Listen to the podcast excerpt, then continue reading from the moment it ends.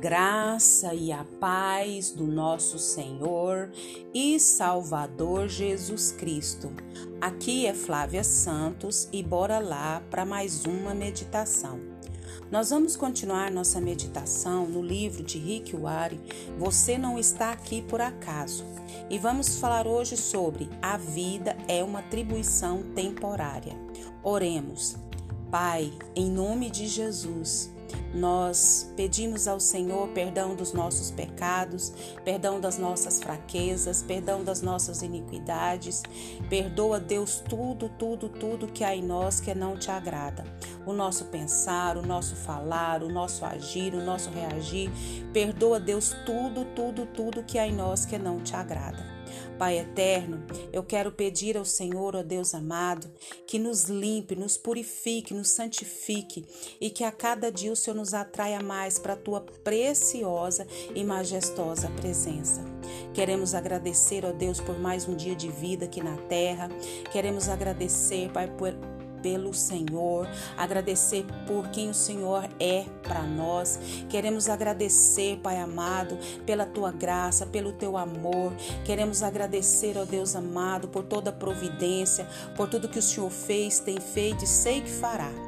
Pai eterno, clamamos a Ti, ó Deus amado, que continue falando aos nossos corações, porque precisamos e necessitamos das Tuas orientações. Mas abre, Deus, a nossa mente, abre o nosso entendimento. Nós clamamos, nós suplicamos, nós imploramos a Ti e já te agradecemos no nome de Jesus. Amém. Nós vamos falar sobre a vida é uma atribuição temporária de Rick Warren, você não está aqui por acaso. A vida na Terra é uma atribuição temporária. A Bíblia é cheia de metáforas que ensinam a respeito da natureza breve e transitória da vida na Terra. A vida é descrita como uma neblina, um corredor rápido, um sopro e um fio de fumaça. A Bíblia diz: nossos dias sobre a terra são tão transitórios como uma sombra. Para se viver da melhor forma possível, não se deve nunca esquecer duas verdades. Primeira, em comparação com a eternidade, a vida é extremamente breve. Segunda, a terra é apenas uma residência temporária. Você não ficará aqui por muito tempo, então não fique apegado demais. Peça a Deus que o ajude a ver a vida na terra como ele a vê. Davi orou. Então, finalmente pedi a Deus: Senhor, mostra-me o pouco tempo que me resta aqui na terra. Mostra-me como a vida é curta e eu sou frágil. A Bíblia compara várias vezes a vida na terra a uma habitação temporária em um país estrangeiro. Aqui não é lar permanente nem seu destino final. Você só está aqui de passagem, apenas de visita.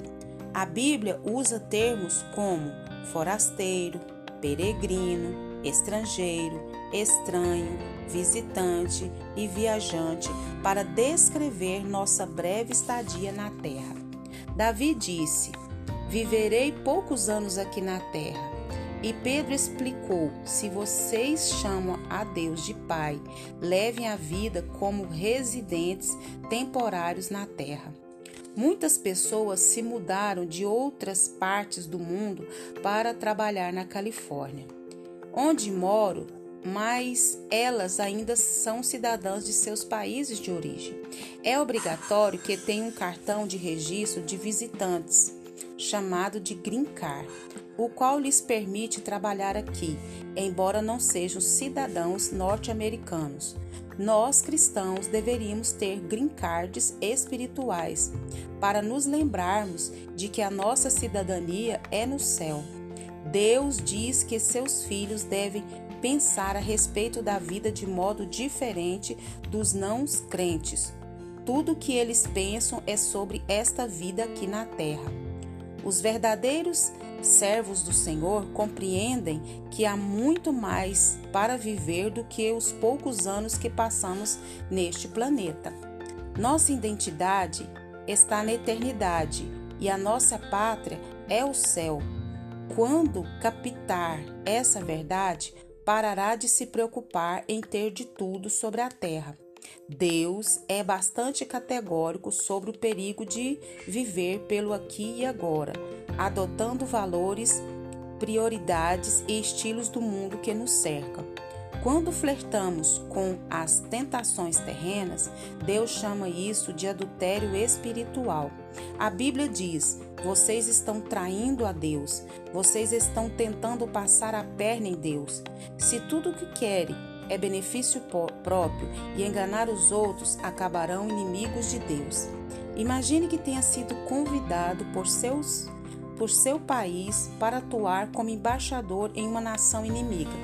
Provavelmente teria de aprender outra língua, de adaptar-se a alguns costumes e diferentes culturas, a fim de ser cortês e de cumprir sua missão.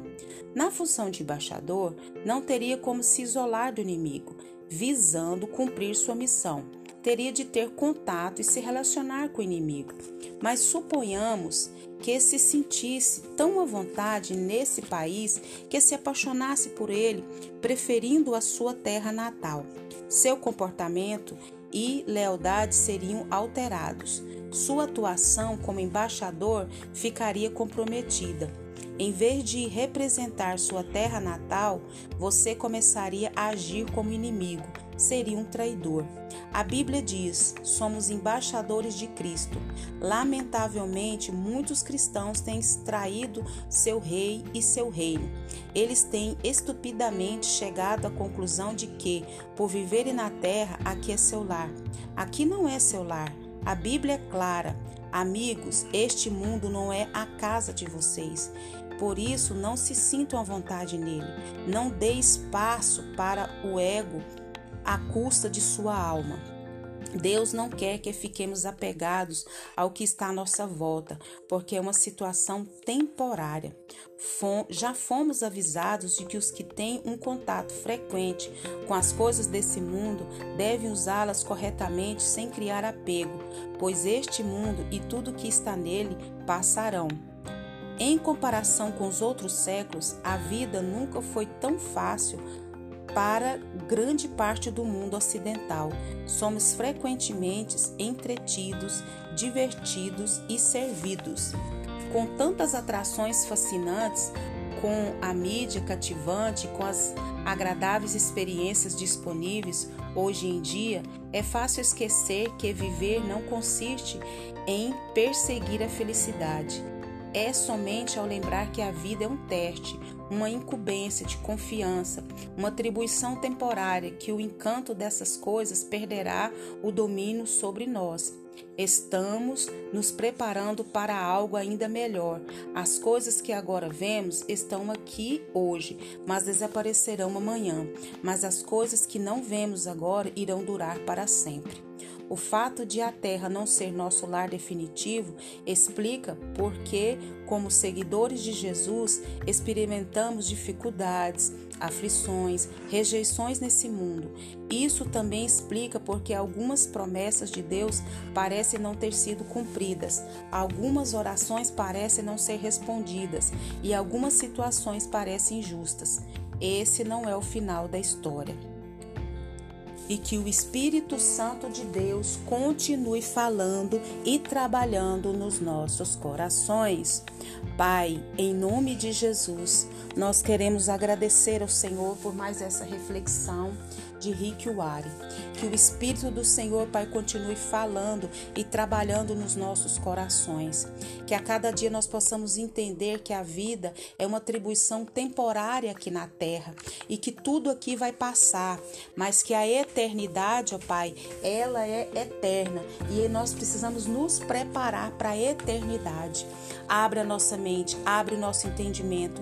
Aqueles que têm certeza da salvação, que continue firmes, que continue se preparando. E aqueles que não têm certeza da salvação, que o Espírito do Senhor fale, que o Espírito do Senhor haja.